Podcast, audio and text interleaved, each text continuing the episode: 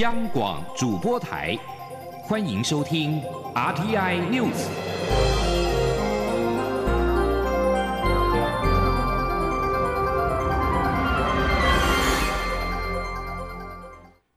各位好，我是李自立，欢迎收听这一节央广主播台提供给您的 RTI News。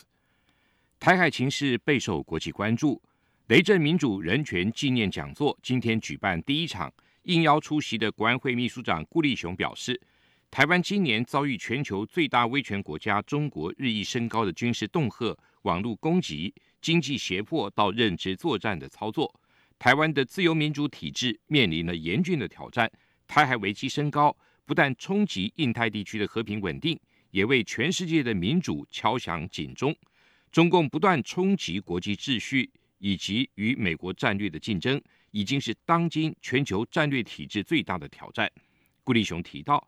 美国拜登政府对中共威胁做出一系列的回应。首先，巩固扩大与盟友的伙伴关系，让原本对中国仍存有幻想的国家有所警惕。美国借着双边或多边场合，对中共企图以武力单方面改变台海现状及区域稳定秩序提出了清楚的警告。顾立雄强调，面对中共的种种威胁。政府始终戒慎以对。当前国安战略目标是维护得来不易的民主自由的生活方式，维持台海区域的和平稳定。顾立雄表示，台湾将会持续的深化国际合作，与理念相近的民主盟友紧密的连结，共同面对来自威权扩散的侵蚀。尽管台湾的民主发展仍然面对艰巨的挑战。但相信守护民主自由体制已经是人民心中始终坚守的共同价值，也是台湾面对威胁的重要资产。坚持这个信念，民主就会形成守护台湾之盾。针对中国不断对台湾文攻武吓，政府盘点国内暂时的紧急物资，并且动用第二预备金，由卫福部统筹，跨部会动支上亿元购买外商用的医疗物资。不过，由于第二预备金并非一般的年度预算，遭到质疑有规避审查之嫌。对此，行政院长陈建仁今天受访表示，预算都经过立法院审议通过，也接受监督，并且依法执行。陈建仁说：“这个俄乌战争之后呢，啊，实际上。”啊，我们政府就有体会到啊，需要有这一个战略药物的这一个准备。那啊，在啊中国不断的武力恫吓啊，以及这一个啊文攻武吓的这个情况之下呢，啊，我们也觉得啊有必要呢啊来做啊相关的战备医药物资的这样的一个准备。那卫福部呢，也在这一个部分能够超前部署，然后做很好的这样一个规划。所以目前。这个战备物资的啊采购，还有储存啊，还有准备呢，实际上都都做得相当的完善。那政府预算呢，实际上都有经过啊立法院的审议通过。我们在执行的时候也是依法执行啊，也接受国会的监督。中南部近期因为长期没有下雨，水情告急，再度面临挑战。各界担忧二零二一年的百年大旱会重演。行政院长陈建仁今天受访表示。这一次的旱灾情况，比起百年大旱没有下雨的时间更长。不过到目前为止，整体的水源调度相当的成功。经济部长王美花也强调，不会为了发电而增加放水。目前放水都是为了提供下游的民生跟农业使用。记者陈林信宏的报道。行政院长陈建仁十八号在经济部长王美花的陪同下视察中部大甲溪水情。陈建仁表示，由于极端的气候变迁，全世界各国家都面临干旱问题，政府已经超前部署，运用前瞻建设计划，整建很多的抗旱水井及浮流水的建设，效果相当显著。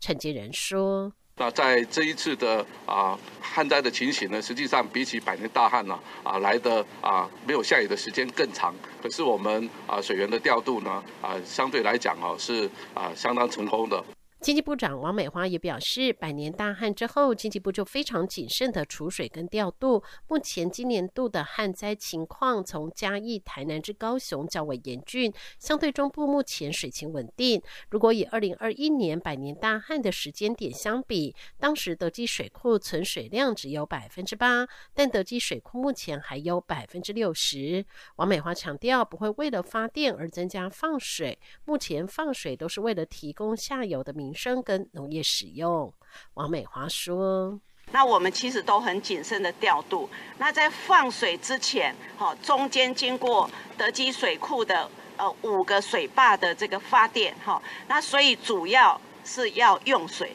那我们用水之前，哦，来来这个发电使用，所以并不会为了要发电而增加放水。相反的，我们就是看到这一段期间的。”呃，这个这样的一个水情哈，所以我们其实是都在商量，可以怎么样更谨慎的来放水。王美花并指出，德基水库主要供应大台中地区用水，这段时间是春耕的整田期，农业用水会大于民生用水。等到整田期过后，进入本田期，用水量就会恢复到较正常的状况。中央广播电台记者陈琳，信鸿报道。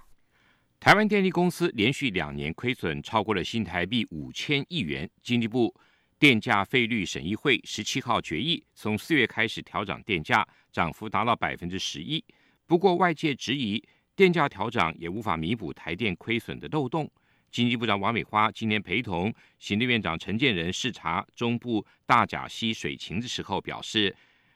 电价的调涨不只是为了让台电不会倒闭，也希望能够提醒民众共同节电。记者陈林信宏报道。经济部十七号拍板，四月开始进入新版电价，平均涨幅达百分之十一。经济部表示，电价调整后，台电预估到年底可以增加六百亿元电费收入，希望将台电的全年亏损压在一千亿元以内。不过，有立委及外界质疑，台电亏损已大，即便调涨电价，帮助也不大，应该尽快改变能源政策，或是用调配方式控制电力使用。对此，行政院长陈建仁十八号上午视察中部大甲溪水情时受访表示，从俄乌战争以后，国际燃料价格大幅上升，所以各国都调高电价。由于台电成本远高于电价收入，因此调涨电价。但有百分之九十三的民生用户以及学校都没有调整。陈建仁说：“我们也检讨，在去年上半年，呃，产业用电量少于啊百分之十的这一些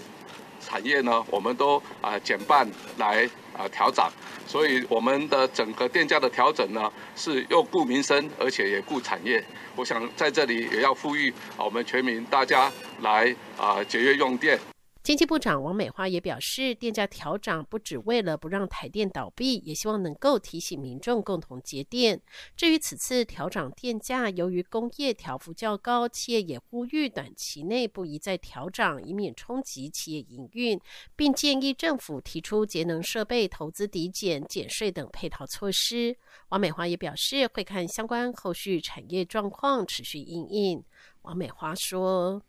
所以公务预算里面，啊，对减碳的这些设备呢，有一些的补助。那在疫后条例里面呢，我们对于啊这些减碳的设备，中小企业来啊购买这些减碳设备的时候，也有啊相关的一个补助的方案。所以这个也同时呃大家来减碳，那第二个也来改善你的制程。那这个其实是整个的配套措施呢，希望能够呃稳健的经营电力，也能够照顾我们的产业。对于外界担忧电价调涨恐影响物价再进一步走升，王美花也表示，此次电价调涨安排除了顾及台电稳健经营，也照顾民生跟相关物价平稳。所以民众如果节约用电，七百度以下都不会受影响。至于小店家一千五百度以下也不会调涨，一千五百度到三千度上涨百分之三，三千度以上上涨百分之五，也是考虑各界关切物价稳定。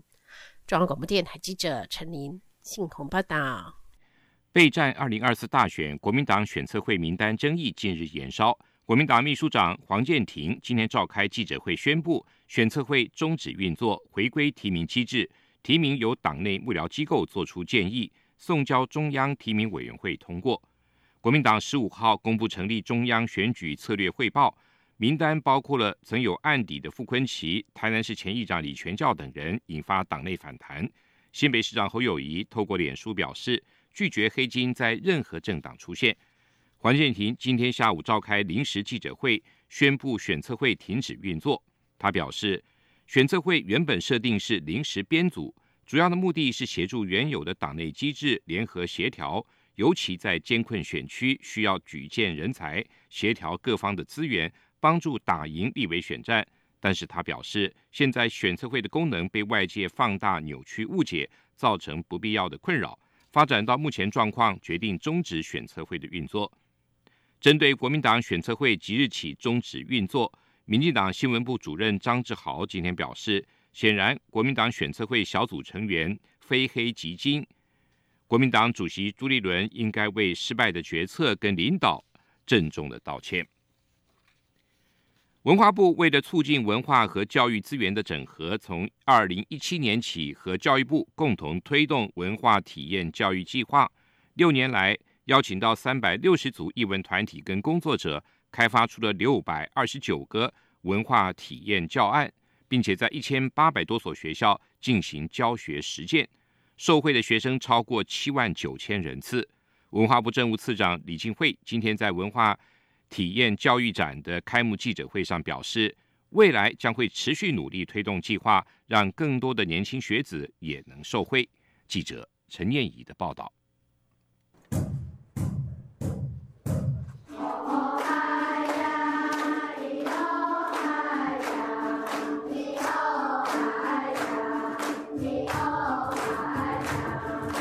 配着乐琴演奏，屏东恒春国小与车城国小师生吟唱恒春民谣组曲，为文化体验教育展开幕记者会拉开序幕。文化部政务次长李进惠、教育部师资培育及艺术教育司长吴晓霞、云门舞集创办人林怀民、朱宗庆打击乐团艺术总监朱宗庆，以及策展人北艺大教授于新燕等人都齐聚华山文创园区，见证文化体验教育六年来的丰硕成果。文化部政务次长李进惠表示，从二零一七年开始，教育部和文化部携手合作推动文化体验教育，到目前为止，已经有三百六十组艺文工作者加入计划，开发出六百二十九个文化体验教案，并在一千八百多所学校进行教学实践，受惠学生超过七万九千人次。李静慧分享，他曾听到有屏东学子因为从小在学校接触乐琴，培养出在地文化认同，甚至能骄傲说出“永远以恒春人为傲”这样的话，让他很感动。他说：“我觉得这些小故事让我们能够体验文化是一个身份的表彰，文化是你一个气质上面的一个彰显。那我们希望未来透过呃。”文化部跟教育部让这个艺术体验教育能够更扩展的，然后更深入的到我们台湾的每一个角落。由文化部与教育部共同举办的文化体验教育展，以“看见艺术力”为主题，本周末在华山文创园区登场。透过两场主题讲座、四场交流论坛、六场工作坊以及二十组参展团队摊位，呈现历年教育成果，希望让更多人看见教育工作者与艺术家对文化艺术教育的付出与贡献。央广记者陈念怡在台北的采访报道。联合国人权事务高级专员办事处十七号发表报告指出，白俄罗斯全国各地正在发生严重的侵犯人权行为。在这份报告发表前的几个小时，白俄罗斯政府对该国最大的独立新闻网站的资深官员判处了长期监禁。在二零二零年发生历史性的反卢卡申科统治大规模示威后，该新闻网站被迫关闭。这个判决是针对记者、反对派人士跟民运人士的镇压行动中的最新一起。他们质疑卢卡申科在二零二零年争议性的赢得了第六个总统任期。联合国人权事务高级专员公署的发言人史劳塞尔表示，报告中也记录了广泛和系统性违反国际人权法规的行为。联合国人权事务高级专员图克敦促卢卡申科政府结束对批评者的系统性镇压，并立即释放所有因政治原因被拘押的人。另外，联合国世界粮食计划署十七号也公布了一篇声明，表示由于资金短缺，他们被迫在这个月削减对四百万阿富汗人的粮食补给。该声明指出，由于资金受限，至少有四百万人在三月只会获得他们所需要粮食的一半，并表示该机构急需九千三百万美元，已在四月援助一千三百万名阿富汗人。自塔利班二零二一年掌权以来，这个早已贫困的国家进一步的陷入了经济危机之中。以上新闻由李思利编辑播报，谢谢收听。